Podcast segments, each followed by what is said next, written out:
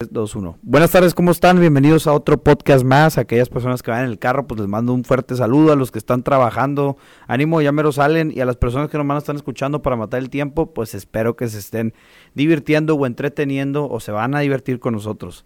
Este, el día de hoy tenemos un invitado muy especial, ya ven que todos mis invitados son especiales. Con ustedes está Efraín González. Efraín González, ¿cómo estás? Muy bien, José Luis, muchas gracias por la invitación a tu podcast y muchas felicidades también por lo que estás haciendo. Y pues aquí estamos puestos, José Luis. Efraín González es un periodista independiente, pero para llegar a esta independencia que tiene, tiene toda una trayectoria detrás. Efraín, ¿dónde empiezan tus estudios? Bueno, más bien, como me, gusta preguntar las infancias. ¿Tú eres de Piedras Negras, Coahuila? Sí, soy de aquí de, de, Piedras Negras, mi mamá es de aquí de Piedras Negras, mi papá es de La Laguna, este, aquí, aquí estudié eh, la primaria, la secundaria, este, eh, aquí, y la carrera en comunicación la hice en Torreón, pero pues la mayor parte de mi vida aquí la he vivido. Entonces sí, sí te consideras completamente un ciudadano de Piedras Negras. Sí, pues lo eres, ¿verdad? Nací aquí en Piedras Negras, este, y pues sí, este, eh, soy fronterizo. Eres fronterizo. Oye, Efra, ¿y dónde, dónde, hablando de la carrera, de este, cómo nace tu amor por el periodismo? ¿Cómo sabes tú que, que, ser periodista o que estudiar esto es lo que quieres? Fíjate, buena pregunta, José Luis. Yo creo que ya, ya me determiné en la, en la preparatoria, yo diría. Este, ahí fíjate que conocí yo a un compañero que siempre traía las revistas de proceso. Ok. En ese tiempo Proceso era una, revista de las pocas que hacían eh, este, reportajes y eran muy adictivos porque te revelaban casos de, corrupción, malos manejos, cosas que no salían en la televisión en ese momento. Y cuando yo leía esas revistas sentí como que me han abierto los ojos. Entonces, este, yo creo que eso fue, fue determinante, yo diría. La, revista, de proceso. Sí, sí, sí. Este, Luego Proceso cambió su línea editorial y ahorita ya no es lo, que era antes, vinieron los, medios electrónicos, pero en ese tiempo pues sí estaba bien fuerte Proceso. Y este, este, ahí dices tú, yo quisiera ser periodista.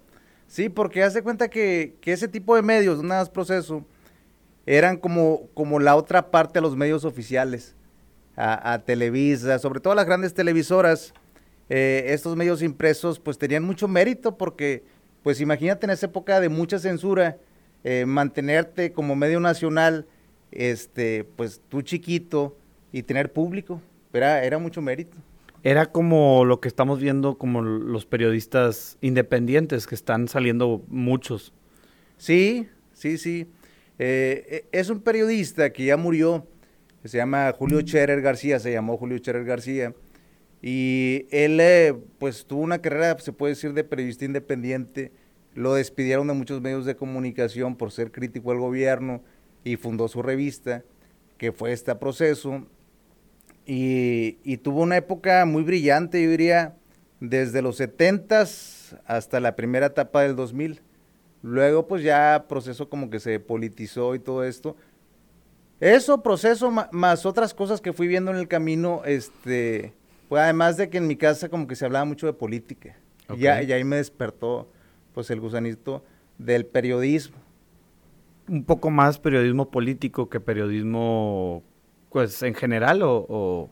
Pues sí, sí, fíjate que, que yo creo, José Luis, que, que lo primero que hay que tener para ser periodista es sentir las necesidades de la gente.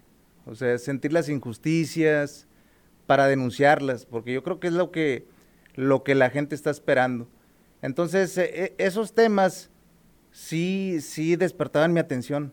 Y de varios compañeros más, este, pues eh, yo creo que el compañero que leía esa revista, pues más o menos sentía lo mismo porque, este, por algo leía esta revista, ¿no? Entonces fui, fui conociendo personas que tenían esos intereses, pero, pero más que, sí, sí lo político, pero los temas sociales, o sea, las necesidades de la gente o los abusos contra la gente, como que de esos temas se hablaban en la casa y pues de ahí, ahí me fui encaminando.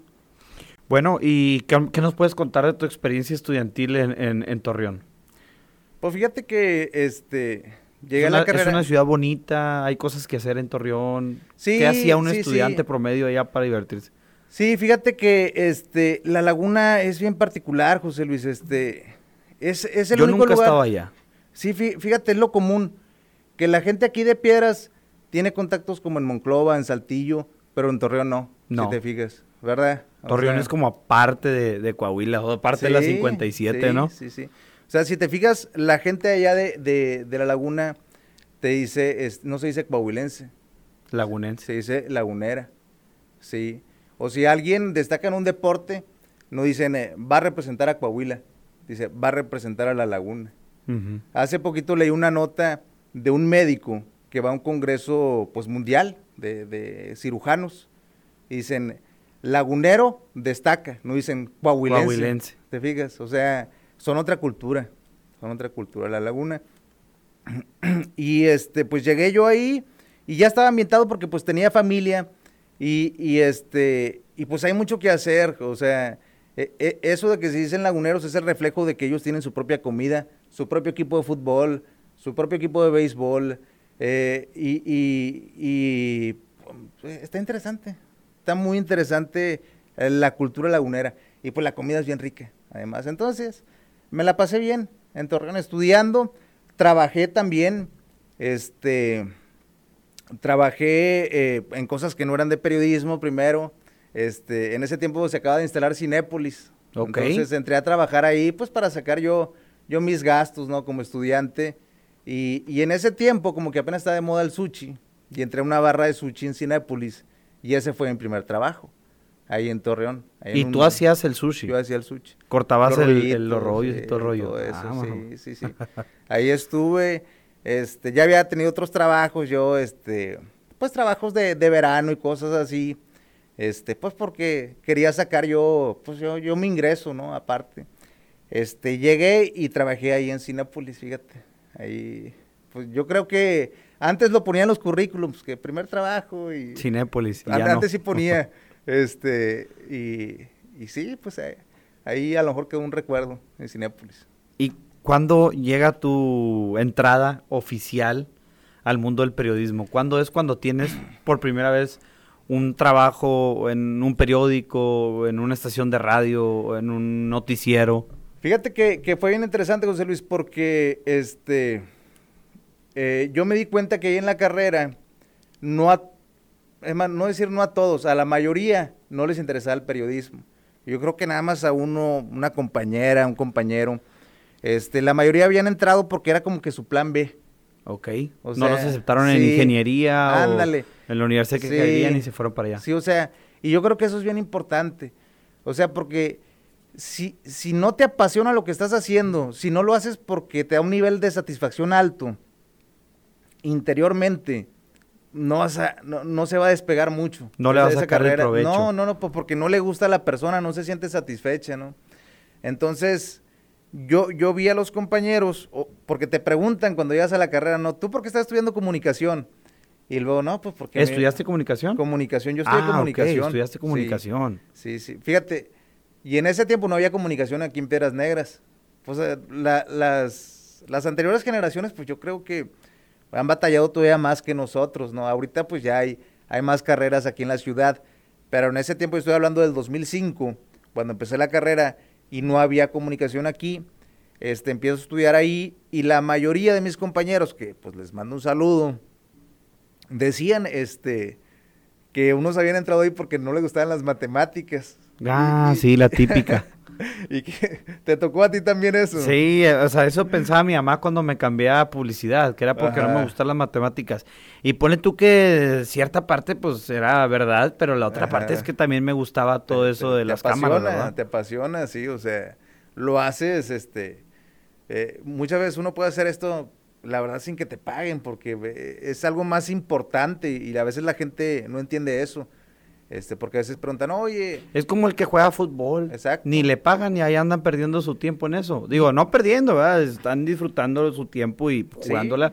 Pero pues haz de cuenta que este es nuestro fútbol, ¿no? Sí, y es la única manera de, de desarrollarte bien en eso, porque si uno está pensando en algo más de que, oye, ¿cuándo llega lo material o esto o lo otro? Eh, eh, ya, ya le quita lo orgánico, por así Ujú. decirlo, ¿no? Como se dice ahora la palabra orgánico. Entonces a mis compañeros eh, observé eso, dije, ah, caray, como que a casi nadie le gusta el periodismo. O sea, si andaba, si andaba raza que, eh, que, por ejemplo, uno nos dio mucha risa que decía, no, es que yo entré aquí porque mi sueño es entrevistar a Talía. Estoy enamorado de Talía y un día la quiero entrevistar y por eso nada más entré. Este, entonces había, había ideas ahí medio vagas. Este, creo que dos compañeros este, sí siguieron carrera ahí en el periodismo y en la laguna. Este, había una, una muchacha muy destacada. Bueno, total, este, pero la mayoría no. Vamos a decirle, si éramos 40, éramos dos, dos ovejas negras, ¿no? Pues estos raros les gusta el periodismo, las noticias, la política. Sí, los otros querían acá más celebridades, este, a lo mejor grabar en Televisa allá en Ciudad de México. Sí, como que meterse a los conciertos y, y, todo eso. Ahora, te estoy hablando de otra época, José Luis, porque en ese tiempo Televisa era el internet, por así decirlo. No había internet. No había internet. O sea, estaba surgiendo, pero, por ejemplo, las cuentas de Facebook empezaron a, a, surgir en 2006, cuando la gente se empezó a registrar en Facebook. Y era algo como un hobby, nada más, todavía no era, eh, era el inicio del gran medio de comunicación que es hoy, las redes sociales. Pero, pero el, el, la función de los medios tradicionales eran monopólicas.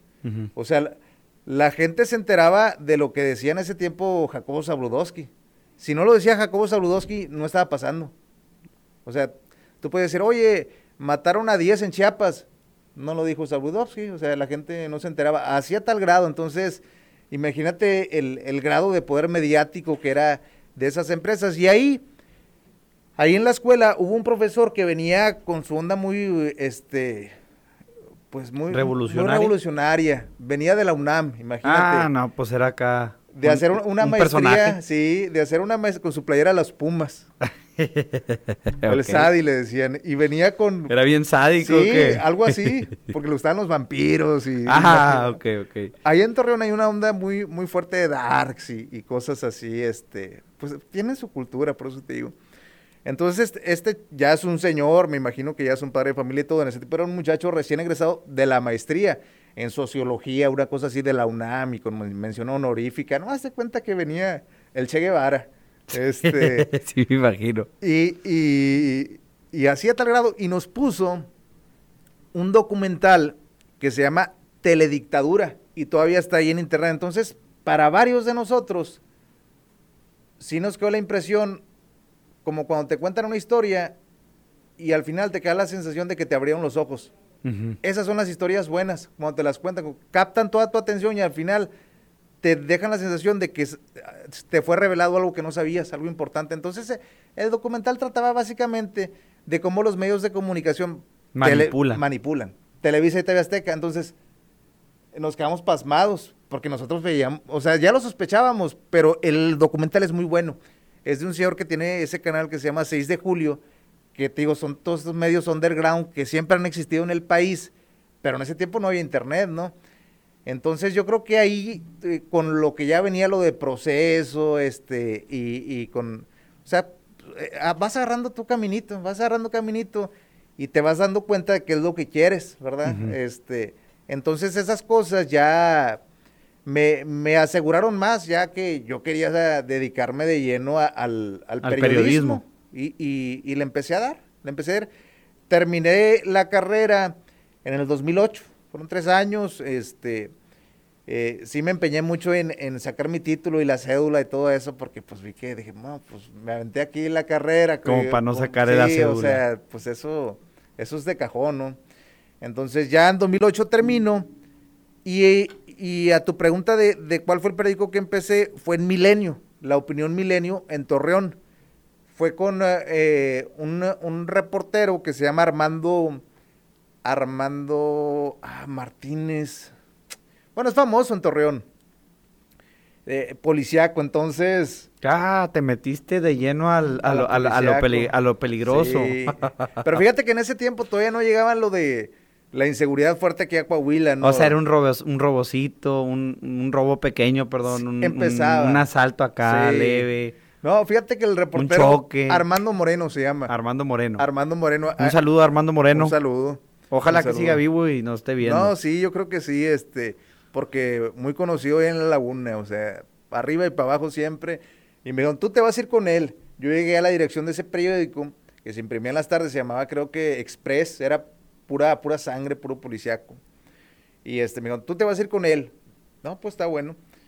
Y, y él me empieza a llevar a, lo que es como que la vida del reportero policíaco. Me llevó a hacer un chorro de cosas que no eran de reportero. Imagínate, muchas cosas, pues ni las puedo decir, ¿no? De, No, nada. ilegal, ilegal, pero sí cosas como que, eh, pues imagínate saliendo de la escuela y que de repente con alguien que ya tiene como, no sé cuántos años tenía en el mero ambiente policíaco, él 15 o 20 años. Total que fíjate que, que eh, este, ahí anduve un ratito haciendo prácticas y este compañero, que, que pues sí, un, saludo porque pues de todos aprendes algo, este, se hizo viral en los primeros videos de internet. Ok. Porque este, el periódico lo fusionaron con multimedios, ahora es Multimedios Laguna. Ahí, ahí en la laguna, te digo, ahí están otros medios. Ahí, por ejemplo, el medio fuerte es multimedios. Como en Monterrey. Como en Monterrey. Y en Saltillo hay otros medios, Monclova otro, pero el único lugar donde está bien fuerte multimedios es la laguna. Entonces llegan ahí y a este señor lo ponen a, a, reportear en las mañanas, como a las 5 de la mañana, a dar los reportes del tráfico. Total que para no hacerla muy larga, lo ponen en un bulevar que se llama González de la Vega. Pero como él andaba bien modorro, pero bien modorro, o sea, como a las 5 de la mañana, dice, amigos laguneros, estamos aquí en el bulevar González de la V, y le ponen una R él. Entonces lo graban y se hace viral en YouTube. Ok, aquí le voy a pegar al video si es que lo encuentro. Saludarte como cada mañana pues fíjate que estamos ubicados, bien lo dices, en esta ciudad de Gómez Palacio. Precisamente para ser más exactos, estamos ubicados en la calzada Lázaro Cárdenas, Boulevard González de la Verga. Así como tú podrás observar, déjame comentarte que aquí en este momento se está presentando. Ahí, debe estar, y con mucho respeto, ¿verdad? Para, para Armando Moreno. Yo ya estaba aquí en Piedras y luego de repente vi que. Que era tu jefe. Sí, y que salían las notificaciones de que González se la. Bueno, pues ya pues ya a todos nos puede pasar eso, a todos nos puede pasar y, y pues fue la transición, imagínate de, de, muchos periodistas, porque pues yo, yo me considero pues como tú que nací con ambientado a lo digital, pero si nos imaginamos de la gente que estaba trabajando en los noventas en los medios de comunicación y que estaba acostumbrado a las máquinas de escribir y luego un día para otro les llegó la computadora. y el internet, o sea, debió haber sido eso algo de 180 grados, ¿no? O sea, de otro mundo. Sí. oye, como, como, ¿cómo se llama este, este, eh, el conductor de un noticiero ahí en Saltillo, que, empezó con que ah, López Dóriga me la pela. López Dóriga me la pela. Loret de Mora es un pendejo. ¿En serio? No lo ve nadie, güey. Nadie ve su. ¿Ya estamos al aire? Avísenme. Andaba yo diciendo maldiciones. ¿Qué se vio al aire? ¿Qué se vio al aire? Ninguna maldición. Tres maldiciones. En ¿Qué se oyó? ¿Qué dije? No, pues para saber cuánto me va a gustar gobernación. También que hablo yo del Chino Chong. Chino Chong, te quiero, Chino Chong. Vas a ser el próximo presidente de México, no me multes. ¿Soriano? Es Soriano. Eh, sí, sí suele pasar, es, más común de lo que de lo que aparenta. sí, sí, a él también le pasó, este, y hasta comercial hizo. Sí, Martínez Soriano tuvo una época muy fuerte en Saltillo, pero fíjate, en Saltillo está fuerte RCG, también. También ahora En Monclova, ¿no? Se supone que también hay ¿También? RCG. Sí, también. Y acá en La Laguna era, era multimedios, entonces ahí... Eh, pues está interesante ver cómo cada región tiene su, su propia cultura, ¿no? Y sus propios grupos este, fuertes. Pero sí, lo que decíamos ahorita en un inicio, la laguna se cuece aparte. O sea, ellos se cuecen con Durango, Gómez Palacio, Lerdo, Tlahualilo, todo esto, San Pedro. desde ahí para allá. Eh, es pues como una fusión de Chihuahua y Coahuila. Ahí. Durango y Coahuila. Digo, Durango. Y, parte de Chihuahua. parte de Chihuahua eh, también. Jalan mucho para Chihuahua, sobre todo Ciudad Juárez. E, ellos no emigran para acá, para la... Para, Piedras Negras. Piedras Negras. Ellos emigran para Ciudad Juárez. Entonces, incluso han tratado de formar ellos su propio estado. Estado, sí, sí, sí. Sí, o sea, está fuerte la cultura de la laguna. Entonces, pues esa es la historia, José Luis, de, de la escuela y cómo, cómo este, me decidí por el periodismo, yo creo. Pues mis papás también tuvieron mucho que ver. Este, y ya después de eso, pues ya me vengo acá a Piedras Negras en el 2008. Ya que en Piedras Negras, ¿dónde empiezas trabajando? ¿Te viniste con trabajo? ¿Tuviste que buscarlo? Sí, no, a buscarlo así de, de ir a los medios, este, tocar la puerta, tocar el timbre y que no me abrían. Entregar este, el currículum. Sí, pues yo, yo andaba sin currículum, o sea, bien. Ajá, sin bien- currículum. bien- pues es que, ¿qué le iba a poner al currículum? No, Pues o sea, imagínate. Pero. Trabajé pero- en Milenio allá Sí. con... en- a- a- o a lo mejor sí traía, ¿no? Pero pues era de ir a. Así a tocar puertas y, creo que le di la vuelta aquí a los medios de aquí de Piedras y pues. Este, no, no es fácil. O sea, nada, nada que se empieza es fácil, ¿no? Entonces, eh, en ese tiempo, fíjate, o sea, todavía la, la televisión, como que era el, el pico de la televisión antes de que empezara todo, toda la, la ascendencia del internet, ¿no? Entonces, era la última estela fuerte de los medios tradicionales que todavía tienen su fuerza, ¿verdad? Pero pues ya... es una fuerza diferente. Es diferente, ya el tablero ha cambiado, ¿no? Como si antes el tablero era para cuatro fichas, no, ya el tablero es, es para 16. Mm.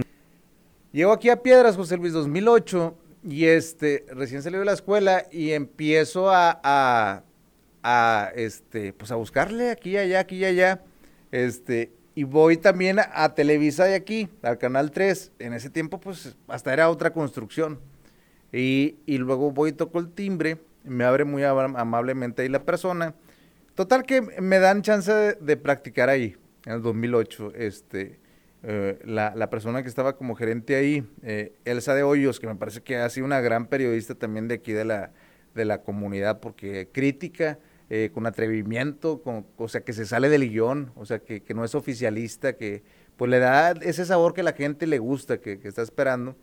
Entonces, eh, ella era la gerente de, ese canal de televisión y, y ahí aprendí a editar.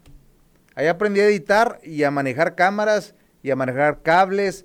No, no a la totalidad, porque tú sabes que esto es bien cambiante y es una especialización.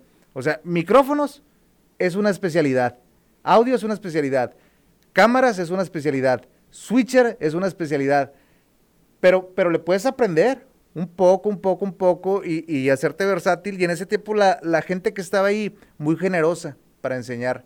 Eh, creo que la mayoría ya, este, Televisa cambió mucho, este, hizo muchos recortes de personal, etcétera, pero era gente que a lo mejor eh, pasaba desapercibido, pero una vez que ya trabajas independiente, te das cuenta, yo creo que a ti te ha pasado, este, que dices, híjole, ¿quién reparará un micrófono?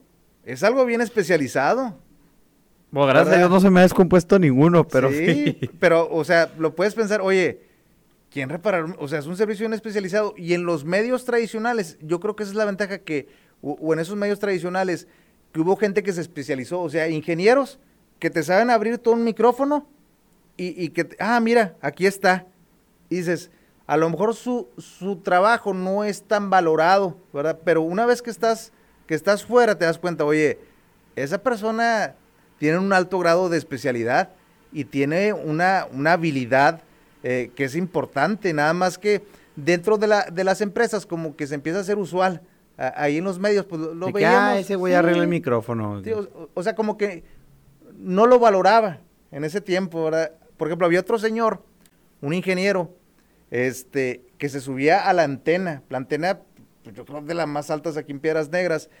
Cada que, que había que hacer un enlace, que los de noticias iban a hacer un enlace, el señor se subía ya grande, como de unos 60 años, se subía a 50 metros. Imagínate ahorita con la canícula, Con arnés y todo, ¿verdad? con arnés, pero, pero la verdad, yo no lo haría, José Ni de Luis. pedo, ¿verdad?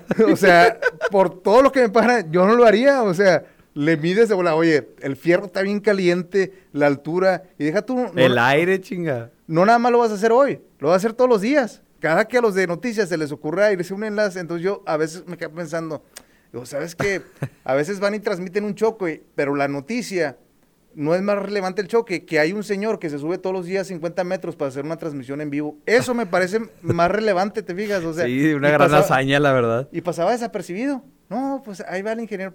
Mis respetos para esa gente que, que le meten corazón a lo que hacen, este, en cosas técnicas o en lo que sea, en lo que sea, porque están colaborando, ellos están en un equipo, este, y a veces no se valora esa, esa función hasta que, que sales y ves las cosas desde afuera y haces tus cosas independiente. dices, oye, este, me gustaría traerme a esta persona, me gustaría, o sea, me gustaría contar con, con gente así porque... eh, apasionadas. apasionada. Dispuestas. Y a veces no, no los valoran tanto, fíjate. A veces no los valoran tanto ahí porque, pues por cuestiones de, de pues no sé, medios tradicionales, etcétera. Burocracia. Burocracia, este, pero, este, sí, sí vi que hay, pues hay mucho talento, como dicen, este. Y esa gente fue la que me enseñó a editar. En ese tiempo, todavía, tener una computadora para editar eh, es de difícil acceso. Todavía, y en ese tiempo más, ¿no? Porque pues Me imagino. ahora sí eran, o sea, las ¿En qué, ¿En qué editabas? Eran En- IBM, pero ya estaba el Premiere. Ya estaba el Fíjate Premier. que el Premier tiene... yo creo- Años. no, hombre, sí, yo creo que desde la primera etapa del 2000 ya estaba el Premier. En ese tiempo te salían un- unos caballitos cuando va iniciando. este, Ahorita te se cambia la caballos. imagen siempre, sí, ¿verdad? no, en ese tiempo eran unos caballos igual, pero se tardaba, no sé, cinco minutos en empezar En procesar y la madre. Sí, sí, sí. Entonces, este... Y, y ellos... Pero no te desesperabas, ¿no? En ese entonces como que era No. normal. No, e- era lo normal, exactamente. Y por ejemplo, Photoshop ya estaba también. Y entonces, esas personas les sabían mover a Photoshop y a Premiere. Pepe Díaz se llama, un saludo para él y que anda aquí en Piedras Negras. Y le sabía al After Effects. Entonces, a mí sí me impresionó. Dije, ah, caray, nada de esto a mí me lo enseñaron en la escuela. Porque en, en- en la escuela sí aprendes muchas cosas, pero la mayor parte la aprendes En la acá práctica. en la práctica, sí, o sea, por eso dicen que pues la escuela es la vida, sigues aprendiendo y tienes que seguir, eh, pues quieras o no, eso es estudiar. Cuando ves un tutorial, es estudiar. O sea, ¿cómo se hace esto? ¿Cómo se- Autoaprendizaje. es, auto- e- es el hábito de estudiar y, y también creo que eso, este, cuando te haces independiente, creo que eso también lo vas valorando, porque tú solo tienes que arreglar las cosas. O sea, yo creo que, o sea, como hemos platicado, tú aprendiste todo esto. Con tutoriales, tutoriales. ahí con ayuda de Álvaro, un saludo a Álvaro, con ayuda Álvaro. tuya. Y es- este, es, estudiar, José, o sea, pues- tuviste, estuviste estudiando, ¿no? O sea, para todo esto. Tuve que ver cuáles eran las Claro. mejores opciones y todo el rollo. Y es un trabajo, o sea, ponerte ahí, o sea, te cansa, o sea, ah, es chorros de información, este, pero, pero es donde tienes que seguir estudiando, estudiando, este. Y, y esas personas, te digo, fueron muy compartidas, porque a veces hay quienes no te quieren compartir lo que saben. A veces hay quienes dicen, no, no le enseñes, y tú sabes, este, grilla o cosas así. Y, y ese señor en particular, este, y varios camarógrafos, ahí el Richie, el de Televisa, pues, tú, tú los conoces. Yo los también. conozco. Bueno, para los que no saben, yo trabajé en Televisa. Bueno, va- vamos a tocar sí. eso. Trabajé con tele- en Televisa. Efraín me, me invitó ahí de practicante cuando estaba en preparatoria. Yo, si yo sé editar es por Efraín. Efraín me enseñó a editar. Ya después, a lo mejor yo despegué un poco con el No, no le autoaprendizaje, YouTube y todo ese rollo. Este, conocí a todo el equipo. Jennifer se llamaba el clima, ¿cómo se llamaba? Jennifer, sí, sí, sí, Jennifer, era- era como tu este, fan, ¿no? Manolo, Manolo, ¿cómo se llamaba? Richie. Manolo, Richie, Este. El de los deportes era Javo. Ahí andan todavía. Felipe, no, a toda la banda. Ahí nos tocó llevar, documentar un caso muy de cerca, un caso muy sonado, Sí. eh, del famosísimo Padre Meño, el primer eh, sacerdote juzgado y encarcelado de, de México, ¿o me equivoco? Sí, Bueno, fíjate que eh, en, en- sí fue el primero, se puede decir, porque en esos meses, 2017, ya hace cinco años, este, pues ya, ya se vino esta secuencia de, de ahora sí procesar a, a- los sacerdotes pedrastas y al padre Meño, Juan Manuel Riojas Martínez, pues le tocó, le tocó ser el primero en, en todo el norte. Es que en esos días eh, procesaron a uno en Oaxaca. En esos días. Entonces, haz de cuenta, le ganaron al padre Meño por días el título de ser el primero eh, Encarcelado de todo en México. Este, y, y sí nos metimos ahí de, de lleno, pues tú te acuerdas, porque fue cuando, cuando coincidió en la época que tú estuviste ahí trabajando. Y este, y pues ahí metimos el hombro, José Luis, tú también, este, y fue pues to- toda una experiencia, ¿verdad? Me acuerdo muy bien que tú me llegaste a comentar que el periodismo no era solamente como que grabar y irte, ¿no? Que era entender el problema de las personas y, y tratar de ayudarlos desde, desde tu trinchera, que era el, el decir la verdad.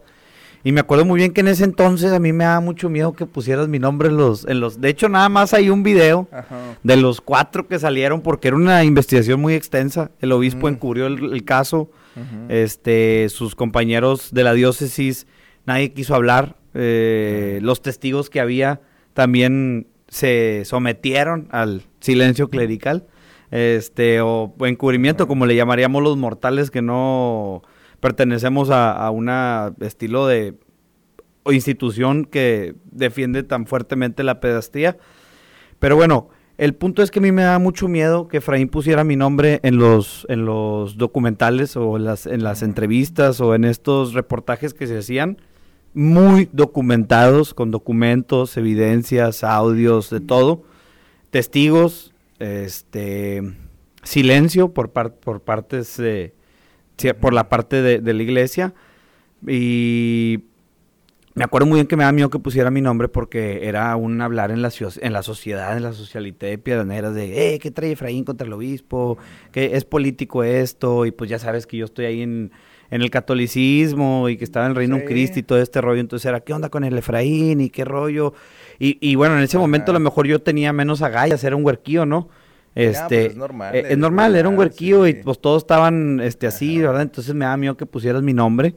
Este, que bueno, ahorita me da, me, te agradezco, me da gusto que diga José Luis B, porque no dejé que pusieran el bobadilla por culo, esa es la palabra. Este, No, pero, pero, pero es normal porque era una nueva experiencia para ti, pero de todas formas le entraste, le entraste y, y apoyaste muy fuerte la causa, fuiste eh, pieza importante, José Luis. muy porque la cabe recalcar que la comu- comunidad católica, no los culpo, digo, tienen esta venda que no se han quitado algunos, como dices tú, te, que te quitabas la venda y descubrías otro mundo del periodismo. La comunidad católica tenía una venda y le creía al obispo y le sigue creyendo y, y aunque no le creyera, le hacían como que le creían pues con tal de seguir siendo amigos del obispo, porque aparentemente ser amigo del obispo pues, eh, pues te trae algún estatus extraño en la ciudad. Ah, Esa es la verdad, es la verdad Sí. Este estatus que a lo mejor a mí no me importa y por eso estoy hablando, estatus que a lo mejor a otras personas tampoco consideran como prioridad, este, como, pues la prioridad es pues que, que, que la víctima se hable, ¿no? Que dejen de pasar este tipo de cosas, más que, que encubrir y, y llevar una amistad con, pues con, con, con gente del, del clérigo, ¿no? Este, pero sí, a mí me daba miedo porque pues sí había como una mala leche también por parte de, de hacia mí, hacia mi familia, por, por este apoyo que le estábamos dando a la víctima. Este, pero sí, pues sí, te agradezco que hayas puesto mi, no- mi no, nombre. y ahorita medio me arrepiento porque me gustaría que todos los pinches reportajes llevaran mi nombre. güey, pero bueno, ni Pues, modo. sí- Sí, sí lo llevan, este, y, y, y estuviste ahí trabajando, trabajando duro, José Luis, y, y todo eso eh, son partes del rompecabezas para que se hagan los cambios importantes, porque solos no podemos. Eh, todo esto son, son temas sociales, este, son, temas de la comunidad. Y sí, sí como, como este, de- decías tú, José Luis, esa es la, la parte, e- e- es el corazón del periodismo, ¿sabes? Porque mucha gente dice, a veces te pregunta, oye, es un, es un buen negocio, es un gran negocio. No, hombre, como que esa no es la pregunta. Eh, es algo más importante todavía, porque se trata de, de un servicio a la comunidad y sobre todo a quienes han sufrido abuso. Entonces, eh, eh, eh, es otra área, eh, es otra área. Este, así debería ser la política también, porque es un noble oficio, pero lo ven como, lo quieren ver como- Enriquecerse. como enriquecerse, cuando, bueno, pues, quieres una utilidad, pues dedícate al comercio, o dedícate a la iniciativa privada, dale adelante, pero no quieren trabajar. Entonces se meten en la política muchos y por eso salen malos políticos o, o- o a veces para eso también usan el periodismo, malamente, ¿no? Y, sí, como dice José, Luis, pues fue un- un- un- una situación pues incómoda también para todos porque pues no es fácil, ¿no? No es fácil, pero este va mucho de esto, fíjate, en ese, en ese tiempo, yo creo que tú lo escuchaste mucho también, eh, como se cuestiona a personajes, el obispo, por ejemplo, no tiene un cargo público que digas, oye, está el cargo del ejército, o tiene la tesorería estatal, pero es un poder. Lo puedes notar, o sea, eh, la gente le confiere un lugar diferente no, a todos, y, a eh, todos no, no, demás. no le hagan caso al Efraín, el Efraín está loquito y la gente pues Sí. se la creía o, o les llegaba el poder y no, el Efraín está loquito, o sea, el, el, el obispo tenía, tenía, tiene- tenía, tenía fuerza y tiene- poder sobre todos sus discípulos eh, o ovejas que están vendadas, porque realmente están vendadas. Muchas veces yo estuve en la iglesia y lo creí que decían, eh, cuando un padre viole, no hable, no diga, no nada. Cuando un avión se cae, eh, los padres son como los aviones. Cuando un avión se cae, todos hablan de ellos, pero no hablan de que están haciendo el bien. Ay, cabrón. Pues pobres aviones, ¿no, Efraín? Que los anden comparando con pedrastas. Este, y sí, a lo mejor habrá muchos padres buenos. Les mando saludos a ellos. Yo no conozco, pero bueno, está bien.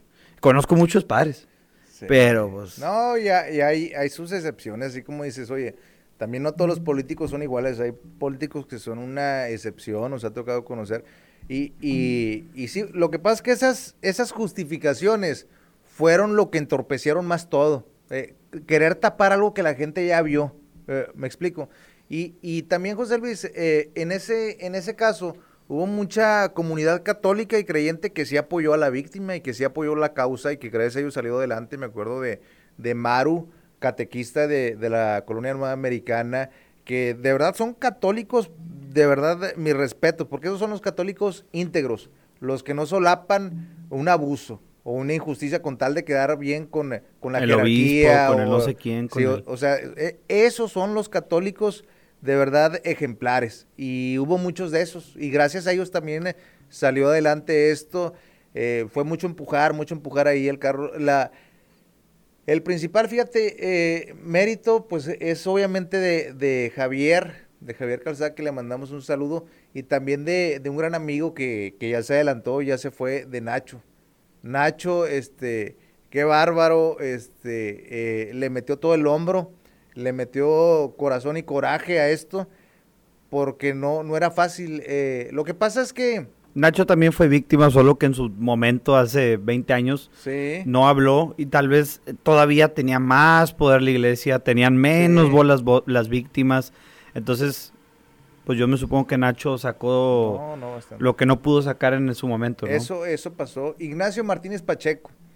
Eh, Entonces, como dices tú, cuando eh, Javier denuncia su caso, como dice Valentía, ¿sabes qué? Eh, me pasó a mí esto, eh, Juan Manuel Rojas Martínez, el obispo le dije y me dijo que no denunciara, el Padre Jesús Compeán igual, etcétera, y que empieza a platicar esto. Nacho sale la luz. Nacho dice, ¿sabes qué? A mí también me pasó esto y, y yo no, yo no denuncié, o sea, a mí nadie me apoyó, yo te quiero apoyar a ti. Entonces, ahí se formó fuerte, eh, pues ese equipo que se necesita porque siempre se requiere que alguien nos apoye. Y sobre todo cuando estás luchando contra los poderes, porque eh, el único poder que hay no nada más es el gobierno, está el poder de la iglesia, está el poder también eh, eh, económico.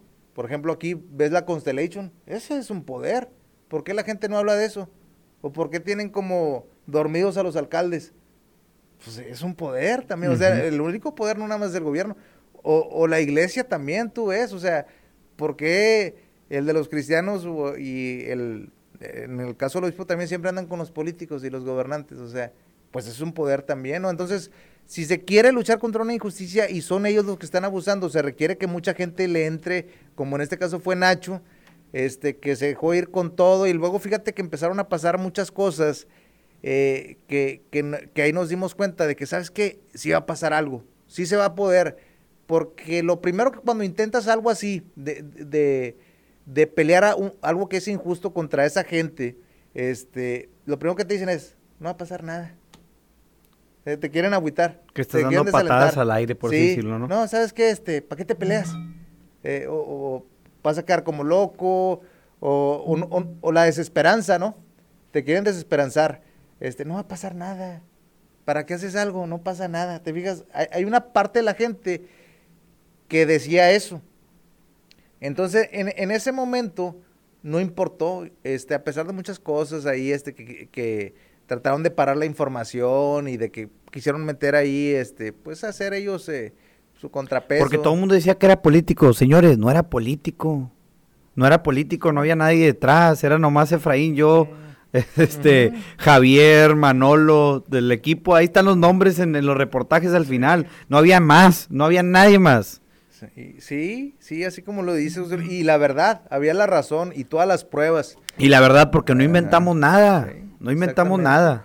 Entonces, fíjate que eh, lo único que hicimos fue recompilar la información y publicarla, como dijiste. Sí, sí, José Luis. Entonces, este, eh, yo creo y tratamos de recopilar la parte, la opinión de la iglesia, tratamos de recopilar ambas partes, escuchar las dos versiones. No hubo otra versión. No quisieron hablar porque ¿qué iban a decir? Sí. Fíjate que en esos días eh, se empieza a sumar más, más apoyo bien importante. Llega este San Juana Martínez un día este, se suma, nada más, yo no, yo es, eh, tiene que aparecer, de tanta presión social, sí hubo un cambio. Se dio todo, de, pero bueno, fue, la presión el padre Meño aparece cuando la Fiscalía General de Coahuila, o no sé cómo se diga, este, Fiscalía Investigadora de Coahuila, pone panoramas por todo Piedras Negras y si partes de la carretera 57, donde se buscaba al padre Meño y se ofreció una, una recompensa. Bueno, porque cuando se le citó y cuando fueron las primeras audiencias, el padre Meño desapareció y nadie lo encontraba. Eh, pero bueno, eh, la verdad es que no quiero recapitular qué fue lo que pasó. Voy a ver si me puedes pasar los videos y se los subo para que puedan ver todo el caso completo si les interesa. Pero lo que hay detrás de esto es Efraín González, José Luis Bodilla Redondo, Manolo, ¿cómo se llama Manolo? ¿Cómo se pida? Manolo, vamos a, Manolo Macías. Manolo Macías, este, Javier Calzada, nada más tratamos de, recopilar los datos y sacar la verdad porque mucha gente, o sea, no se trata de eso, ¿verdad? También, también, o sea, se hizo un trabajo, el trabajo está como para que aquí vengamos a hacer un resumen, ¿no? Sí. Este, la gente que ya conoce el caso, bueno, pues esto es lo que tiene que decir el, el, reportero que estuvo, el periodista que estuvo investigando más a fondo, y digo, yo nomás ayudé, ¿eh? también no, no fue así como que yo tuve, tuve ayudando más, o sea, todo el trabajo la verdad es que es de Efraín y de, digo, de nosotros como camarógrafos y a lo mejor eh, apoyo, este, y la lucha es de Javier Calzada, como lo mencionaste, pero no hay nadie detrás, solamente se buscó sacar la verdad, eh, este, porque hay, hay muchas cosas, luego uno de los testigos se fue casualmente a estudiar a Italia, cuando fue llamado a la audiencia aquí en, en el Palacio de la Justicia, eh, lo hicieron venir a la fuerza. Este, este testigo era un padre, es un padre.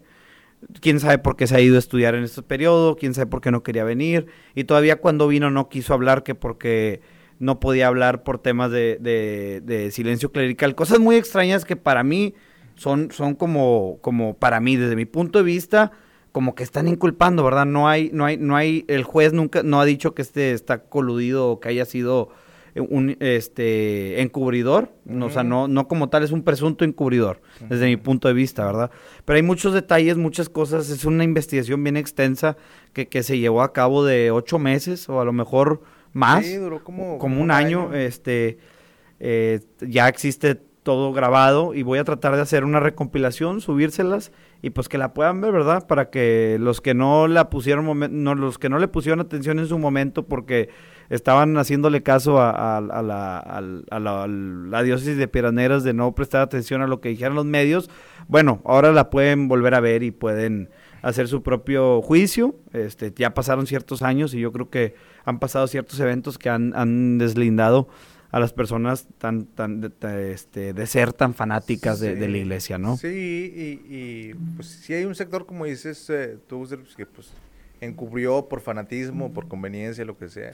Muchos otros sí, eh, eh, pues eh, católicos, creyentes, se portaron ejemplarmente, pues nada más a, reconocer lo que era evidente en ese momento. Y fíjate que de, de todas esas vivencias hay una que me quedó como, como más grabada, fíjate, un día... bueno, en ese momento, pues había mucha gente interesada en el caso y esto y lo otro. Pero un día me hablan por teléfono y luego de esas veces que contestas y, te habla una voz muy seria, que, dices, oye, como que hay un tono diferente aquí. Total que era un, eh, eh, un señor de Saltillo, que quería hablar conmigo, me dio un nombre, y a lo mejor lo recuerdo ahorita mal. y, y, y me contó algo que como que hace cuenta, como que resumió todo para mí ahí. Me dijo que él había estado en el seminario también, de aquí, eh, pero pues mucho tiempo atrás. O sea, él ya era un señor casado y, con hijos y ya había hecho toda su vida. Pero que en su adolescencia, él llegó al seminario porque eh, lo trajeron de otro seminario como de intercambio. Y eh, estuvo eh, en las fiestas de el 16 de septiembre, como que hacían ahí una festividad de la Noche del Grito. Bueno, total. Él me dijo que él vio que ya hacían eso ahí en el seminario, esta misma persona. Me dijo, yo lo vi y, imagínate si yo lo vi que venía de visitante. Eso era un secreto ahí. Mucha gente lo sabía. Y, llegamos a Saltillo y le dijimos en ese tiempo al que era obispo de Saltillo, Villalobos, acaba de fallecer, y pues nos dijeron callados.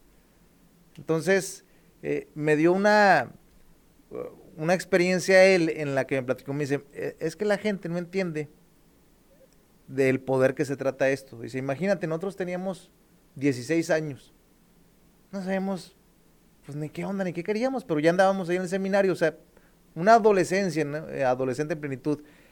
Pero cuando nos poníamos la, la túnica de sacerdotes e íbamos a los ranchitos, venían viejitas de 80 años y al vernos con esa túnica, se arrodillaban y nos besaban la mano y nos decían, Padre, necesito un consejo.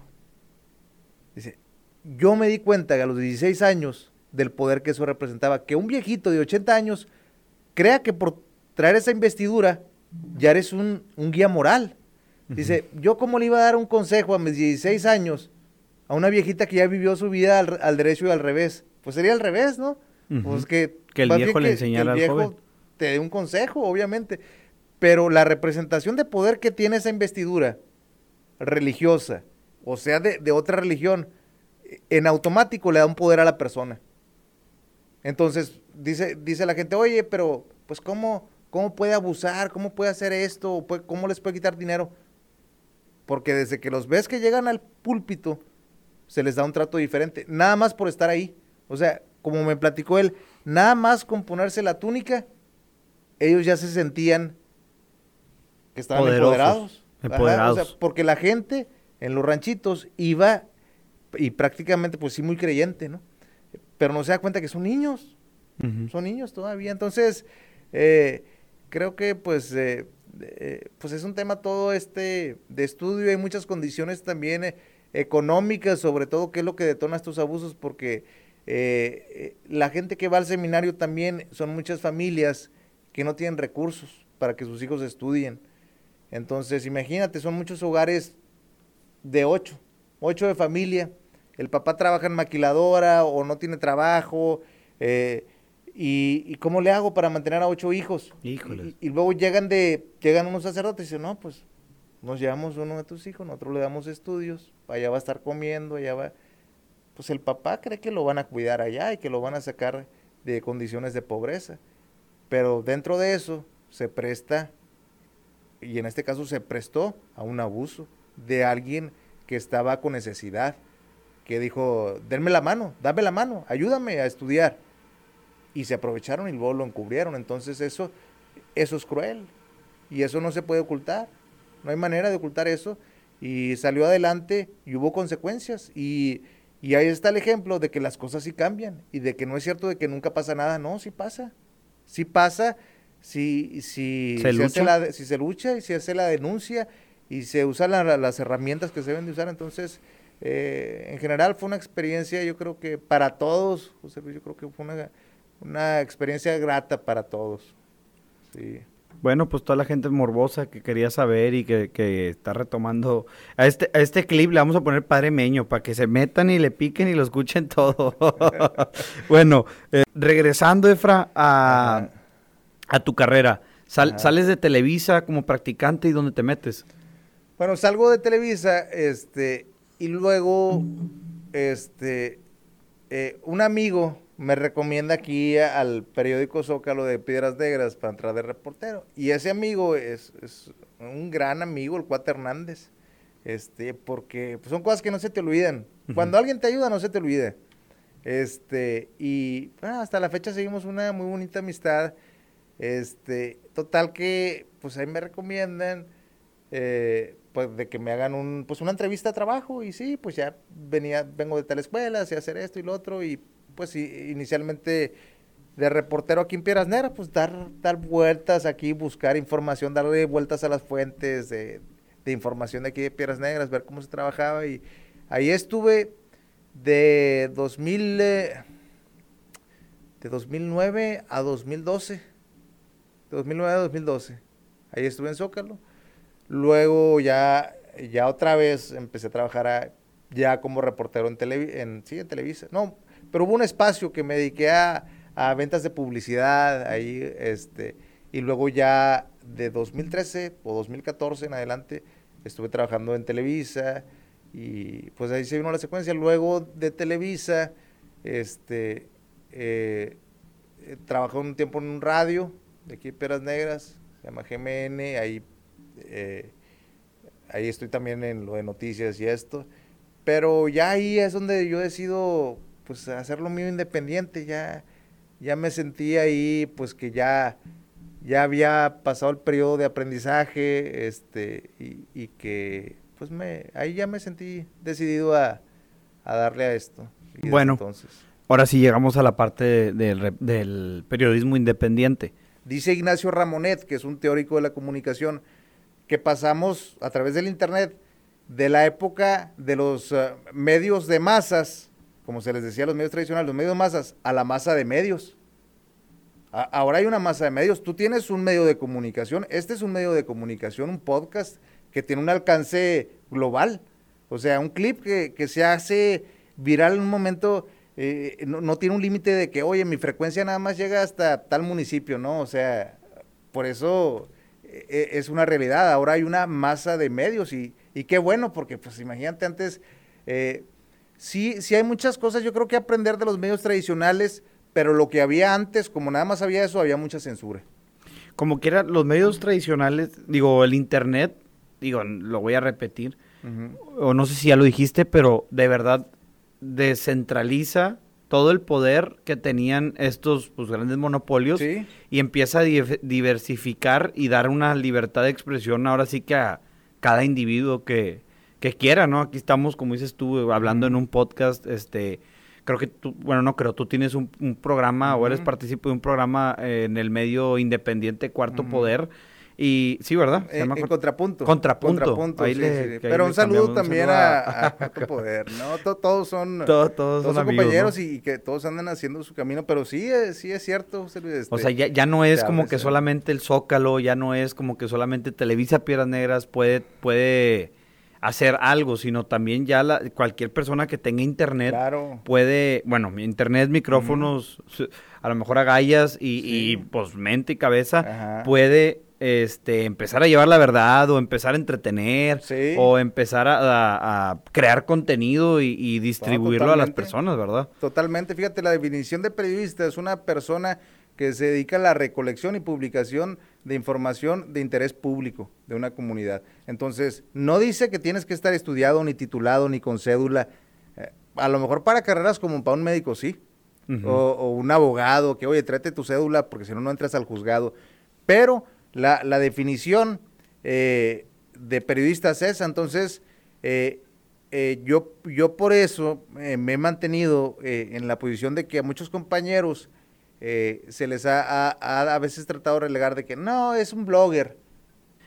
Yo creo que el periodismo independiente, como ya hemos dicho, viene con todo esto del, acceso a la información, del poder distribuir la información, del Internet principalmente, y entonces tú empiezas a hacer tu página como un periodista independiente. Sí, sí, eh, pues creo mi página, la página web también, y me pongo a pues hacer los reportajes de, lo que yo ya creo eh, eh, que es de interés para la comunidad, que, que antes no podía publicar eh, directamente en los medios tradicionales, y sobre todo temas políticos, y desde entonces empecé ahí este, pues a darle, a darle como independiente. No soy el único tampoco porque es algo que eh, se está dando pues a nivel global eh, eh, en Estados Unidos, en México, en bueno, todo el continente. Pues uno, este. uno de los ejemplos más fam- famosos aquí en Piedras Negras y reciente, pues, digo, creo que nadie lo conocía hasta el caso de Devani, que es el Mafián TV, ¿no? Que es un Sí. periodista independiente que, que, pues, agarró vuelo con, con este caso que hubo, ¿verdad? Sí, fíjate, y ahorita volvemos a lo que a, a lo que decíamos, este, de que hay veces como quienes trabajan nada más en medios tradicionales, de repente como que se, se cierra así la cuestión. En, en todas partes hay celo y todas esas cosas. Y a la gente que, que anda en internet, eh, eh, en el periodismo, tratan de decir, no, sabes que él es Los blogger", quieren desacreditar, también. desacreditar. ¿Por, ¿A qué crees que se deba esto? Mm, pues creo que hay algo de envidia. hay algo de envidia, entonces... Y también los, Eh, por los mismos medios, me, me imagino que, que les duele que les están quitando ese Es poder que tenían. Eso es, es, es- eso es, o y- pero pues, son sentimientos que, que de verdad no deben de tener cabida en el profesionalismo porque eh, si, nos, si nos ceñimos al término que, que es exacto, la definición de periodista, pues esa que dimos, es toda persona que se dedica a buscar información para, para el interés público y publicarla. Entonces lo puedes hacer con un celular, lo puedes hacer eh, con una computadora nada más, o lo puedes hacer como tú quieras, pero con que cumplas, que sea de interés público, con que tú recolectes de la información. No dice que tienes que estar en un medio tradicional o en la tele, o sea, eh, entonces eh, yo me he pronunciado en lo particular porque compañeros que, que a veces los quieren catalogar, no, es que él es blogger, no, pues es periodista, él es periodista, él se dedica a su manera al periodismo y pues aquí hay, hay muchos casos y gente que tiene grandes públicos, ¿eh? por ejemplo aquí en Piedras Negras, eh, el valedor fue en su caso, este, y yo mm, pues tuve la oportunidad de decirle a él y, y reconocerle que él era periodista y además querido aquí en la comunidad, Gelacio, también don Gelacio, con un derroche de talento, Gelacio Reyes, ¿no? Este, yo creo que todos lo conocemos, también este, un saludo para don Gelacio y, y, pues también eh, eh, eh, pues hay que darles también su, su reconocimiento y como es el caso de Mafian TV, pues ellos están haciendo una labor que a veces tenía más rating que los medios tradicionales. O sea, pues es periodismo. Ah, que no te guste, ah, eso es otra cosa. Es lo que te iba a Eh, decir. Yo O creo que también uno de los problemas, y lo tengo anotado aquí, es que a veces a la gente no le gusta la verdad. A la Sí. gente no le gusta la verdad, o sea, tú sacas algo, es verdad, este, a lo mejor puedes, puede llevar ahí un toque de amarillismo porque puede ser que ese sea tu estilo o el estilo del otro lo- o la chingada. Y la gente empieza con que, no, esas son puras mentiras, no creo que sea verdad, este, no creo que sea así, y sí es, pero a la gente no le gusta la verdad, no quiere escucharla, no quiere que se la pongas, al menos de que seas Televisa, a menos de que seas el Zócalo, que seas la rancherita del aire, que seas un medio tradicional. Sí, sobre todo cuando, fíjate, cuando cuestionas al, a lo que le dicen al status quo, o sea, al, al acomodo de los poderosos, cuando señalas a uno de esos, híjole, como que hay gente que, pero es un sector minoritario, ¿eh? Hay gente que le incomoda eso, ¿no? Y, y que son las verdades a veces más obvias, pero a veces lo más obvio es lo más difícil de reconocer. Por ejemplo, la, la otra vez, ahorita que estamos en sequía, vuelvo al tema de la Constellation. Eh, he escuchado pláticas y hay gente que dice, oye, pero eh, no es cierto, da empleo. Eh, o sea, ¿te fijas? O, o está nada, no nos afecta. O, o- o Digo, cosas- pero lo que cosas- no saben es que todos los mantos acu- acuíferos se conectan, ¿verdad? Pero Claro, bueno, o sea, este, como si llegara hasta el entronque nada más el manto Ajá. acuífero y dijera, ah, no voy a pasar aquí la frontera con Piedras Negras, aquí no paso. O sea, estamos todos conectados, el subsuelo no, no sabe de fronteras ni de división municipal. Pues eh, de eso no le vas a hablar al manto acuífero, ¿no? Pero te dan muchas explicaciones de estas, ¿no? Entonces empiezas a percibir, ah, pues que lo que se busca es trabajo y vienen puros pinches italianos, puros japoneses, puros alemanes a trabajar en la Constellation. No. Y tienen más de 1500 Claro. robots, este, y, o sea, no hay, nomás hay 300 operadores, pues bueno. Claro, claro. Entonces, eh, hay gente que dice, no, no nos estamos secando, es que esto pasa cada 100 años, y, o sea, no quieren reconocer que es verdad que hay un problema y que hay una afectación por esta industria, que, que a lo mejor el 80% pues sí lo sabemos o lo intuimos, pero hay un 15% o un 20% de gente que pues quiere defender... Eh, eh, lo indefendible. Eh, sí, que quiere defender esa parte, ¿no? Pues porque le conviene o, pues vayamos a saber qué otras cuestiones. Pero siempre va a haber personas que, que como dices tú, a veces no quieren reconocer que se cuestione casos muy fuertes o que se opine fuerte de temas que son altamente polémicos o incómodos. Hay gente que pues, no le parece eso, hay gente que, que se la quiere llevar más tranquila en todos los aspectos y que no se cuestione nada y que todos nos quedemos, que no haya cambios, vaya, que no haya cambios, que todo el acomodo se quede como está, pero si no hay cambios, pues no hay mejoras, ¿no? Y también pienso que, pues muy respetable ese público, para todos hay, hay, medios que son así muy tranquilos y que nunca te van a dar una nota fuerte, pero también pienso y para la gente que, que pues vamos, yo también yo me considero que voy empezando en el periodismo. Y si uno va empezando algo, hay que empezarlo con todo. Hay que empezarlo, como dice el dicho, sin miedo al éxito. Sin tenerle miedo al éxito. O sea, y eso quiere decir que uno va a entrar a temas incómodos. Y, va a ser incómodo, por la palabra lo dice, va a ser incómodo, pero es necesario. Y hay que entrarle con todo. Si no, ¿para qué lo hacemos? Si, si hacemos periodismo a medias, pues como para qué. O sea, no, pues es que van a decir de mí que, pues sí van a decir, sí van a decir, pero la causa es más importante, que la gente sepa algo, una verdad que ha sido escondida. Este, San Juana Martínez un día este, se suma, nada más, yo, no, yo, yo la leía porque fíjate, nos regresamos a una parte. Cuando yo leía proceso en la preparatoria, uno de los nombres de los reportajes que yo veía ahí era San Juana Martínez, corresponsal en Europa de, o sea, la información de Europa la enviaba a San Juan Martínez y yo, ah, pues, y luego un día, ¿sí? entonces, este, fíjate, de, de, leerla así en una revista y luego de repente, oye, soy San Juan Martínez, este, eh, estoy investigando lo del padre Meño y me dijeron que tú ahí pues has llevado el caso y, y empezamos a, a, trabar ahí, este, pues compañerismo primero y luego amistad. Luego, o sea, fíjate que este, yo me quedé admirado con San Juana. San Juana vino por comprometida a, por compromiso de apoyar a las víctimas. Juana Martínez es eh, la mayor investigadora de este tipo de casos de abusos del clero contra menores, porque de eso, ahorita estamos hablando de, un caso nada más, pero una vez que te metes ahí al tema, puedes hacer un libro así, de, de todo lo que pasó nada más aquí en México. O sea, nada más que ha sido encubierto todo, ¿no? Entonces San Juana Martínez ya traía una persecución contra un sacerdote que se llama eh, Nicolás Aguilar. Eh, que, abusó de muchos niños en el centro del país y todavía está prófugo hasta la fecha.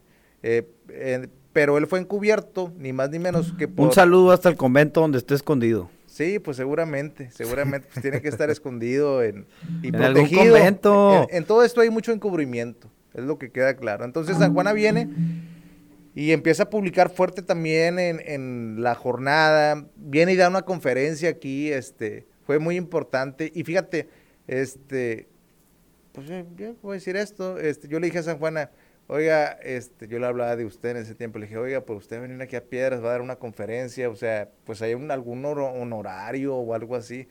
Dice, no, dice, no, esto es por, por algo más importante. Este, tenemos que apoyar a estos muchachos. Entonces, este, yo me quedé admirado, pues que una persona te diga eso, que está, que está peleando por algo más importante. Entonces, este, hay que entrarle con todo, a pesar de esas eh, posiciones a veces que la gente eh, puede ser crítica puede hacer señalamientos, pues tiene su derecho también a expresarse la gente, tiene su derecho. Oye, Freini, hablando de esto de incomodidad, de, que pueden resultar nuestras palabras o en, este caso tus reportajes incómodos para ciertas personas, ¿alguna vez has sentido miedo grabando una nota, llevando a cabo tu trabajo? Pues sería mentira decir, no, este, soy el hombre de acero, nunca he tenido miedo. No, pues yo creo que todos experimentamos esas sensaciones, pero no dejar que te gane eso, ¿no? Si miedo a decir una mentira, ay sí, y, que me exhiban, y después, no, lo que dijo Fray no era cierto, la factura tal que sacó era falsa.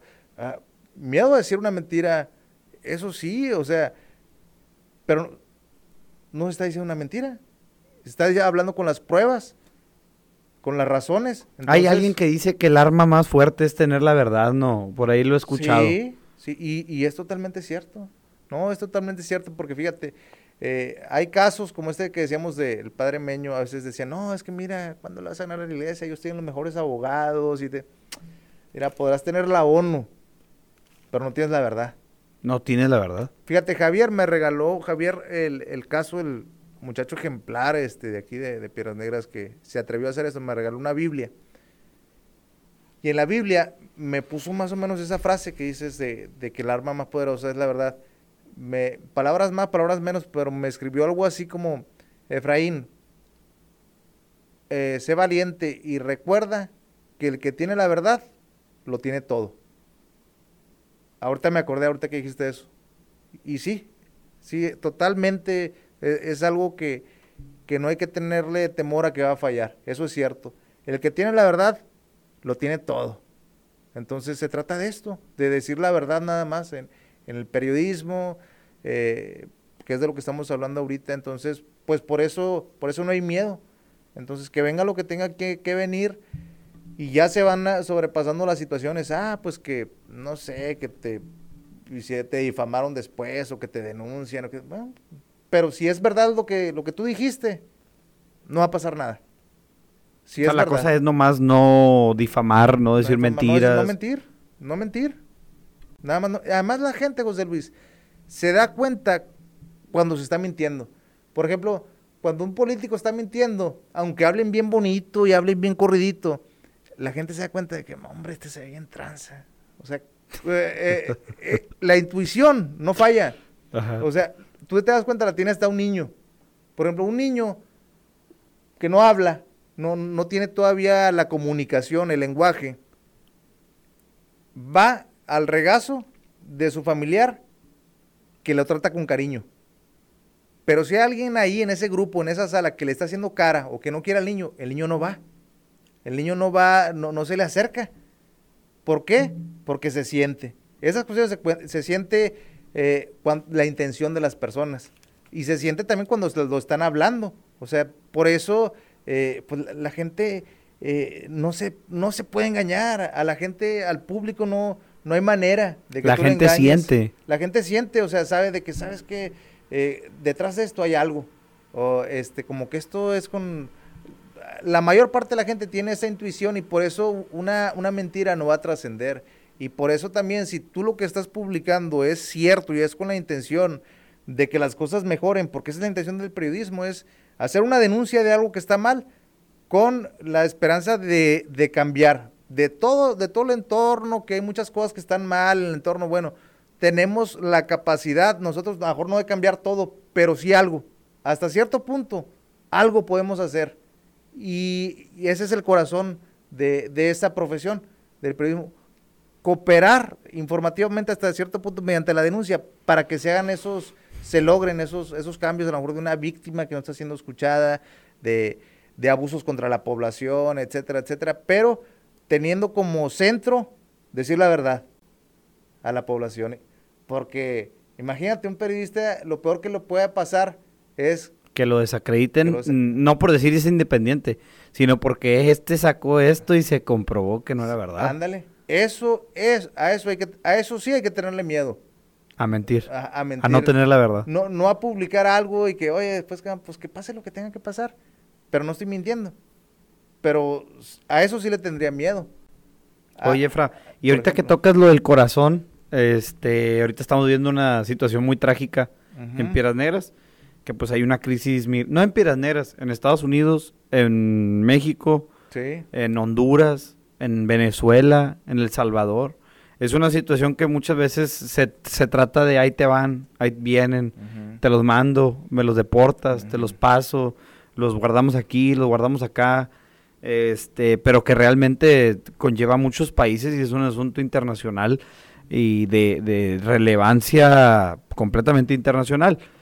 Eh, ha- han sucedido muchas muertes, creo que van como 100 muertes en el Río Bravo de lo que va del año, que estamos hablando que van seis meses, ¿cuánto es 100 entre 6? Soy malo para las mates, como 15, 17 por, por, por mes. Más o menos. Más o menos. Sí, más o este menos, más o menos. Sí, pero pues es casi de un día sí y un día no. Eh, sí, sí, José Luis, es un... Bueno, ¿cómo mantienes tú el corazón alejado de estos casos o no, se puede? No, no se puede. No, no, no, no se puede. Fíjate que eh, ese es un elemento de, del periodismo, la neutralidad. Pero hay situaciones que te rebasan. Como te decíamos, eso lo del padre Meño, o sea, son situaciones en, que te tienes que determinar tú, no neutro, porque neutro ayudas a, la parte que está oprimiendo. Entonces tienes que, tienes que definirte. Y estas situaciones, por ejemplo, esta crisis que tú mencionas, que no es política, es, es humanitaria. Es humanitaria. O sea, nos llama a todos. Eh, porque lo quieren tratar como una crisis política. No, es de seguridad, aviéntale a la policía. No es ni de seguridad, es una crisis de seres humanos. Entonces, eh, te sobrepasa. Tu pregunta te sobrepasa porque si ante eso si no te conmueves, eh, me decía un compañero que, que conocí en Acuña cubriendo esto también, eh, Antonio Guillén se llama, y que le mete también todo el corazón, que se ve que lo hace su profesión por algo más, o sea, como un llamado bien especial. Y, me decía este señor, eh, porque lo, que platicábamos es que, pues aquí en la frontera ya se nos hizo común, como aquí lo vemos esto, casi en el patio de las casas vemos esta realidad, que llega una familia, otra familia de Venezuela y otra y otra con niños pero si alguien no se conmueve al ver un padre de familia que trae a su niño cargando y que te paras ahí en la orilla de la carretera, en el Boulevard B. Carranza, y te dicen, ayúdame, dame un ride a llegar al río, venimos desde otro país caminando, dame la mano. Si eso no te conmueve, seas o no periodista o lo que sea, pues yo creo que no se puede llamar ser humano a la persona si mejor se prefiere voltear para un lado y hacer como esa gente, eh, este, tú síguele cada quien a sus cosas, eh, eh, pues no sé cómo se le puede llamar a esa, esa persona, ¿verdad? Pero yo creo que ser humano, lo primero... más bien, pues no tiene corazón, ¿no? Sí, o sea, ser humano es la capacidad de ser sensible ante la necesidad de los demás. Y para dedicarse, pues yo creo que cualquier profesión, José Luis, no nada más en, esto, porque nadie nacimos ni ingenieros, ni médicos, ni periodistas. Nacemos seres humanos. Y primero, lo primero que hay, eh, es cumplir con eso. O sea, si, una persona es un ser humano eh, íntegro, va a ser un buen político, o va a ser un buen médico, o va a ser un buen abogado. O, sea, si, si, tiene la capacidad de preocuparse por los demás, de, de ver eso, de no pasar y hacer esto, va a destacar en el servicio que le dé a la comunidad en cualquier área, esa persona. Entonces, a tu pregunta, no, pues se pierde esto, José Luis, este, se pierde la neutralidad. Y por eso yo creo que, yo creo que le pasa a la mayor parte de la población y vemos mucha gente que, que sí eh, se mete de lleno a pues ayudar, aunque la autoridad diga que no, que, que no les puedes a veces dar un sándwich, ya ahorita ya lo están permitiendo, pero antes que no querían este pues que agarraran un autobús o que les dieran un ride a estas personas, ahorita pues casi a 50 grados ahí con el pavimento ardiendo. Entonces, eh, eh, no, ahí, ahí no, no hay manera, este, a menos de que uno esté hecho de una pasta así de, de acero insensible, de no... Tocar el corazón, de no, no, atender a esas personas, porque ¿cómo va a ser un crimen? Ayudar a, a un padre, a una madre de familia, a un niño en esas condiciones. Crimen sería no ayudarlos. Eso, eso sí, eso sí veo que sería mal. Entonces, eh, si esas situaciones eh, eh, ya dejan, dejan atrás de que eres periodista, no eres periodista, o sea, te, es como que te jalen de las orejas y, te pongan a, a, tener un estirón de orejas para que te humanices. Y fíjate que yo he escuchado muchos comentarios de estas personas que si vienen y nos invaden, que si nos traen enfermedades o cosas Ah, porque también está este punto de vista que, que, que están invadiendo y que no sé qué. Y, y, vivimos en un mundo globalizado. Claro. A lo mejor pues es una invasión, si le quieres llamar así, pero pues vivimos en un mundo globalizado donde, donde, donde puedes vivir donde quieras, ¿verdad? Obviamente todavía hay fronteras, hay barreras y todo este rollo pero no, no es una invasión como tal. Sí. Eso suena muy Hitler. Hitler decía que la destrucción de una raza era la eh, que se mezclara con otra. que pues era una falacia, ya no me acuerdo por qué, pero lo estudié en mi clase de español. Eso es una falacia porque había argumentos para, para decirlo. Suena muy lógico. Oye, pues sí, si los mexicanos empiezan a revolver con los venezolanos, la raza mexicana va a dejar de existir y se va a hacer la este México-venezolana. Pues sí, güey, pero vives en el mundo, o sea, no, no es tan así, siempre va a haber mexicanos, o sea, no, no, se va a destruir una cultura, no se va a destruir una raza, o sea. Sí, sí está un poco, es un poco muy, sí, es xenofóbico, exacto. Y, y, pues si nos ponemos a investigar el origen de todos, nadie tiene un origen así como que digas, de aquí Piedras Negras y que seas 100% de Piedras Negras y que los abuelos y que los papás de los abuelos fueron, o sea, todos traemos una historia de migración. O sea, ¿por qué? Porque vas buscando ir a donde está lo mejor. Entonces... Sobresalir. Sí, entonces todos buscamos lo, mejor eh, para nuestros seres queridos y esta gente lo que está haciendo, pues siempre han dicho que Estados Unidos es donde está lo mejor. Pues esa gente... Es lo que, se les ha dicho. Sí, entonces, aunque no sea así, que sepamos que, que la cosa está muy difícil ahí en Estados Unidos. Eh, Porque, pero... ojo, yo también, yo también entiendo a los gringos. ¿Cómo le haces para recibir cinco mil cabrones semanalmente que no tenías en el país? O sea, por eso te digo que no es una crisis de Estados Unidos, no es una crisis de México, es, es un problema bien grave, o sea, se tiene que solucionar desde la raíz, que la raíz es de donde están huyendo. No, pues eh, lo que dices tú, José Luis, es el fondo del problema. Eh, esos uh, países eh, pues están quebrantados, están en un estado de ingobernabilidad, de de crisis de salud, económica, que necesitan que les echen la mano a esos países, en pocas palabras, necesitan financiamiento, necesitan que se atienda el origen, vaya, el origen de la enfermedad, porque todo esto que estamos viendo son puros síntomas, ya después. son puros síntomas, exacto.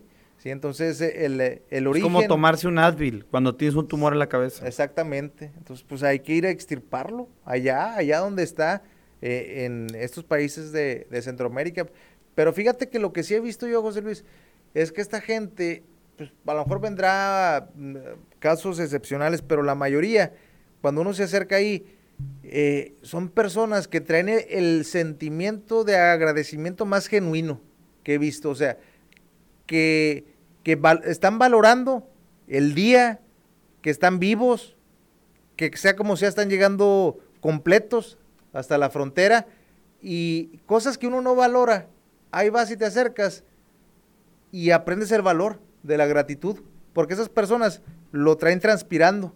Si tú les das un agua, ellos les van a encontrar el valor que tiene cada cosa, porque saben eh, por la travesía que vienen, por su condición que vienen. Entonces, cosas que a nosotros se nos hace usuales, no, pues nosotros vamos de aquí para allá y eh, sea como sea, en bici, en camión o como sea, pero ellos no los dejan subirse al camión, por ejemplo. Entonces, saben el valor de un transporte y, te digo, y cuando me he acercado con ellos, eh, lo que ves es aprendizaje, más bien, de, ese valor de la, de la gratitud. Y el otro, de compartir. Te comparten lo poco que traen, te lo comparten. Fíjate, he estado con, con ellos ya hace poco, eh, traen un pollito, Frey Chicken, y me invitaron a comer pollito Frey Chicken. Me dijeron, oiga, este muchacho, un taco. No sé si me vieron que traía cara de hambre o algo. Pero, Eran las dos de la tarde a lo mejor. E, es por la amabilidad, por lo compartidos que son, José Luis. O sea, y luego yo me quedé, bueno, este, me quedé a comer con ellos. Pues no, no, me lo dijeron tan, sinceramente. De corazón, tan puro. De corazón, así a plata limpia, me lo dijeron que, eh, pues está feo, está mala educación de, hacer un desaire. Y no, me quedé ahí, compartimos ahí el alimento, ellos me dieron, fíjate, pero de lo, a lo mejor era la comida, yo me sentí mal, dije, a lo mejor yo les estoy quitando lo que va a ser su comida en la semana, o eh, no sé.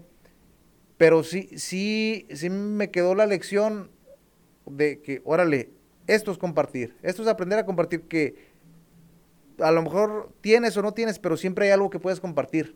Y esa gente está dispuesta a compartir lo que tenga. En ese momento, un pollito con papitas eh, papitas a la francesa, este, papitas fritas, ahí, así en papelado todo, así muy, este, ahí en la orilla del río, y ahí no lo comimos.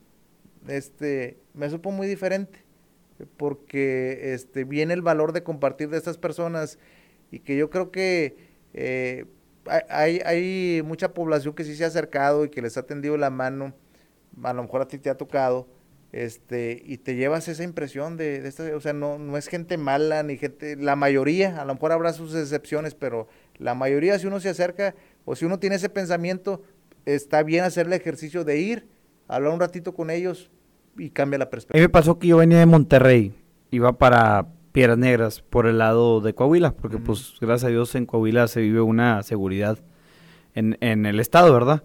Entonces, digo, porque está la otra ruta que es irse por Tamaulipas y luego, pero pues bueno, ahí está un Sí. poquito medio, pues conflictivo, ¿verdad?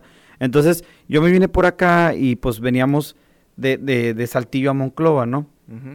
Nos paramos en una gasolinera porque vimos que había bastantes migrantes caminando y compramos varias aguas. Dijimos, a los próximos migrantes que veamos le- les damos el agua, ¿no? Próximos migrantes que vimos, les dimos el agua y me preguntó un vato, ¿cuánto me falta para llegar? Y yo, pinche madre, ¿cómo te digo, güey? Te faltan 100 kilómetros. Y sí lo pensé y, y, y- y sí le dije, no, hombre, cabrón, te faltan 100 kilómetros. No, como hermano, sí, te faltan 100 kilómetros. güey, O sea, No, mano, ya después que hice, después hice cálculos y le faltaban 80, pero no Ah. mames, como quiero ser un chingo, ¿no? No, caminando, imagínate. No, o sea, caminando, se hace o como sea, 500, 80 No, y luego creo que venían chanclas o venían unos zapatos bien feos, o sea, Sí. Y traían un cartón. Ajá. Porque tú, como dices, tirarte en el asfalto ese negro soleado del desierto de Coahuila, está imposible, güey. Te quema las nalgas, te quemas Sí. las piernas, todo. Entonces Ajá. tiraban el cartón y se tiraban en el cartón para no quemarse con el asfalto. Llevaban un cartón ahí cargado. Sí, sí. o sea, un eh, cartón no de cerveza, un cartón así, una caja deshecha. Sí, sí, es... eh, eh, Desfavorable no es la palabra lo que estamos, sí, lo que se está viendo. No, no son condiciones eh, que respeten los derechos eh, humanos que tienen, tienen todas las personas, porque pues no, la migración aquí en México no está considerada como delito. Entonces estas personas, eh, no hay una razón, si nos ponemos ya técnicos, no hay una razón, una razón jurídica, legal, fundamentada, para que esa persona no pueda comprar un boleto de autobús. Si se ponen a, grupos de defensores o a alguien a abogar por esas personas y a decirle a la autoridad, a ver, ven para acá, fundamentame con qué artículo estás impidiendo la venta de un boleto de autobús a estas personas. no existe. hay, no existe. Entonces, por eso es lo que ha molestado. Porque sabemos que hay una estrategia aquí de, de administrarle o dosificarle a Estados Unidos su crisis migratoria. Eh, aquí lo que se está haciendo es eso, que no se les junte el problema a Estados Unidos. Eh, se les está haciendo ese favor. Que Pero crucen de poco en poco. de poco a poco, por Ah, eso los están mandando a pie. Pero eh, no es, eh, no está fundamentado legalmente esto. Es una laguna de la ley que hayan encontrado para, pues, para hacer este procedimiento. Y a la población, pues a la gran parte de la población que sí es empática y que, y que sabe eh, diferenciar cuando hay un abuso o un maltrato a las personas, pues no está de acuerdo en que se le está dando este, este trato, ¿no? Eh, de caminar, imagínate, ¿no? Este, no, pues no puedes, que nos digan a nosotros, no puedes ir de, de Texas a Alabama en camión, vete caminando, oye. o No, sea, pues no voy. No mames, está cabrón. Sí. Oye, Efraín, y bueno, este, hablamos de migración porque ahorita actualmente muy metido en eso. Este, te contactó un medio internacional, ¿no? Para que tú fueras el corresponsal. ¿Cómo Sí. viene este contacto? Fíjate que, eh, pues, eh, no, no te diría ya aquí que es por un intermediario o una cosa así, son cosas que, pues, a mí me contactaron porque vieron mi página de Facebook, ahí la tengo principalmente, y ahorita, ahorita me estoy cambiando de página, o sea, mi página original que tenía, eh, me la censuró Facebook, y ya ves que es eh, todo un tema eso, la censura de Facebook, y total, que ya habría otra, pero en mi página, eh, pues yo no sabía, es cuando te das cuenta del alcance que tienen los medios digitales, Las redes ¿no? sociales. Las redes sociales, entonces, por medio de ahí me contactaron me, y, y pues ahí estoy trabajando también, José Luis, este, es Estrella TV eh, y un saludo a, a María Teresa Sarabia, que es eh, eh, pues mi jefa, es la productora de noticias, es, es la cadena de televisión eh, hispana, la tercera, son tres, es Univisión, Telemundo y Estrella TV, pero hay mucha cooperación entre ellos, fíjate que allá no es tanto como acá, de que, ah, la competencia, que, este... Cada quien que- tiene lo suyo. Ah, sí, y se cooperan mucho entre ellos, se cooperan mucho entre ellos, este, me he dado cuenta. Eh, claro que, pues, es competencia, pero de otra manera, por así decirlo. Existe y- un compañerismo, un Sí. de, de colegas, de que se echa la mano. Sí, porque pues casi el que ha estado en Telemundo ha estado en, en Univisión y el que ha estado en Estrella TV, hasta, o sea, al fin tienes que compartir este pues eh, la información que, que sea necesaria a lo mejor para un compañero o lo que sea y, y sí hay mucha cooperación de en muchos aspectos, claro que pues respetando eh, que tú traes tu material que vas a publicar nada más para tu televisora, para eh, Univisión o Telemundo, yo traigo el mío, pero eso no nos impide que pues que hagamos compañerismo y yo yo veo que, que sea muy muy bonito. Ahí sí este ahí ya que pues llevamos unos seis meses este y, y no pues muy muy bonito ahí se ha compaginado ahí la actividad y es es bonito también eh, ver cómo trabaja cada quien eh, vas viendo vas viendo las formas de cómo trabaja cada quien. Por ejemplo ahorita que vengo tú tienes tu forma de trabajar. O sea, de aquí yo puedo aprender, ah, mira, José Luis, eh, ah, tú ya desarrollaste un modelo. Entonces, vas viendo, oye, y ah, él cómo trabaja, y él cómo, y, y vas... Y así los medios de comunicación también, eh, pero particularmente en Estados Unidos tienen una forma muy... eh, De protocolo, de protocolo, sí. Estructurada. estru- su estructura, su esquema de trabajo muy definido. Este, el es, es el estilo americano de noticias de televisión, que son eh, eh, notas bien cortitas en video, con, con mucho, mucho colorido, sonido ambiental, etcétera, pero que en un minuto 30 segundos debes decir todo. Aquí en México, por ejemplo, ves notas de repente de cuatro minutos y te aburren, te cansan. Y el estilo americano es eh, con toda la síntesis. Este, son, como balazos. Este, y también yo creo que para allá va la cosa porque la gente, eh, a veces los contenidos de noticias quiere ver temas muy complejos en un minuto, un minuto y medio nada más. Entonces, este, eh, pues se me ha hecho ahí interesante eso y ahorita ahí, ahí andamos, José Luis. Sí. No, pues Efraín, te agradezco mucho tu tiempo, te agradezco mucho que hayas venido aquí a platicar con nosotros, que te hayas abierto, que hayas contado cosas que tal vez no habías contado antes, como por ejemplo lo del sushi. Yo creo que nunca lo había escuchado y no sé si haya gente que lo sabía, pero bueno, pues tu No, primer trabajo sí. fue en un sushi Ahí sí se les ofrece. eh, y, te- y te- de repente te chingabas ahí algo. Sí, sí nos hacíamos, eran medio tacaños ahí, fíjate que en, en el Cinépolis, pero hacíamos de las Te chingabas un, salmón, un salmoncito, algo. Fíjate que en ese tiempo ni sabíamos qué onda con el salmón, o como que no era así tanto como ahora de que, pues es muy valorado, ¿verdad? Ajá. El salmón. Eh, pero, pero pues sí, estuvo, to- todo, todo, todo son experiencias, este, pero sí, sí hacíamos nuestro, nuestro lonche. No es su lonche. Bueno, pues espero que se hayan divertido. De los que están en el, en el camino, en la carretera, pues ya mero llegan, seguramente, ¿no? Tienen una hora y media aproximadamente escuchándonos. Y si no, qué hueva, ¿para dónde van? Este, y la raza que está en el jale, pues ya mero salen, este. Y si no, pues échenle más ganas. Y la gente que está disfrutando en su casa, gracias por sintonizarnos. Ya saben que aquí buscamos entretenernos. Efraín, unas palabras antes de que ahora sí terminemos No, muchas gracias, José Luis, por, por invitarme. Este, y yo, pues ojalá no haya cansado a, a la gente. Felicidades, José Luis, porque estás bien de lleno en, eh, en tu podcast y, y está siendo de mucho interés. Tienes muy buen contenido y, y lo estás haciendo muy bien. Te felicito y gracias, gracias por invitarme, José Luis. Me siento bien honrado de estar aquí, con mucho gusto. No, hombre, Naefra, gracias por venir, gracias por tu tiempo. No, no, al contrario. Un saludo a todos.